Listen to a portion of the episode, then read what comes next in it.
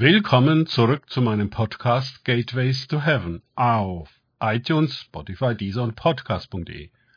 Mein Name ist Markus Herbert und mein Thema heute ist Lachen und Weinen. Weiter geht es in diesem Podcast mit Lukas 6, 25b aus den Tagesgedanken meines Freundes Frank Krause. Wehe euch, die ihr jetzt lacht, denn ihr werdet trauern und weinen Lukas 6, 25b. Das ist die dritte Wehe für die Jünger.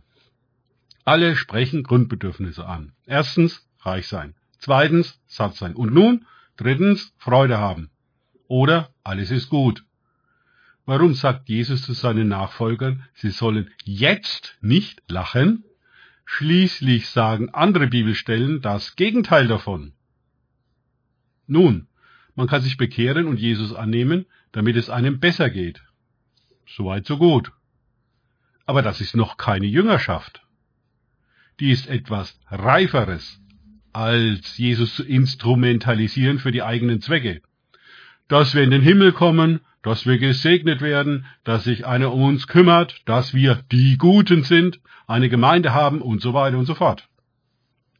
Jesus hatte Erfolg, Volksmengen strömten herbei. Große Veranstaltungen voller dramatischer Geschehnisse. Jesus Christ Superstar. Das Jesus-Projekt lief wie am Schnürchen. Alles klar.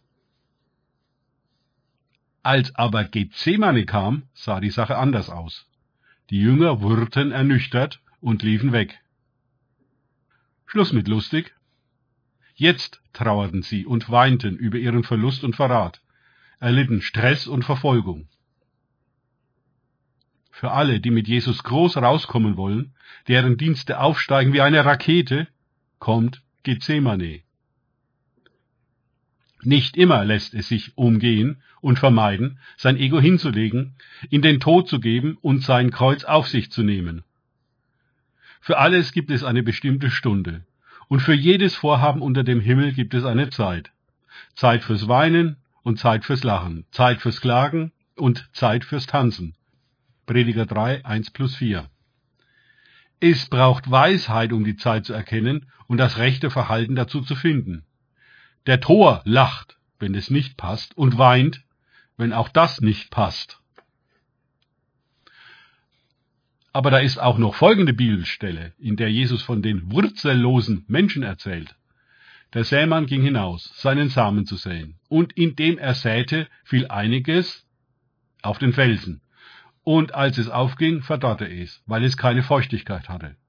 Der Same ist das Wort Gottes, die aber auf dem Felsen und die, welche, wenn sie hören, das Wort mit Freuden aufnehmen, und diese haben keine Wurzel. Für eine Zeit glauben sie, und in der Zeit der Versuchung fallen sie ab. Lukas 8, 5, 11 und 13.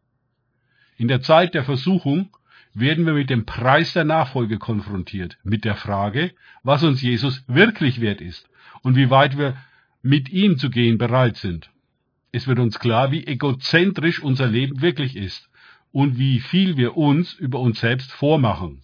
Das ist alles andere als lustig. Wir werden weinen und trauern. Aber da müssen wir durch, denn es geht darum, dass wir alles so erkennen, wie es wirklich ist und aufhören, unseren Einbildungen darüber zu folgen.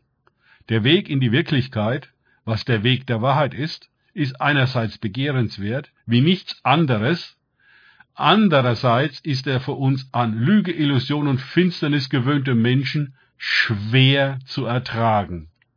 Aber wenn wir den Weg gehen an Jesu Hand, werden wir einer mächtigen und ewigen Freude teilhaftig. Danke fürs Zuhören. Denkt bitte immer daran, kenne ich es oder kann ich es? Erst sich auf Gott und Begegnungen mit ihm einlassen, bringt wahres Leben und eine ewige Freude. Gott segne euch und wir hören uns wieder.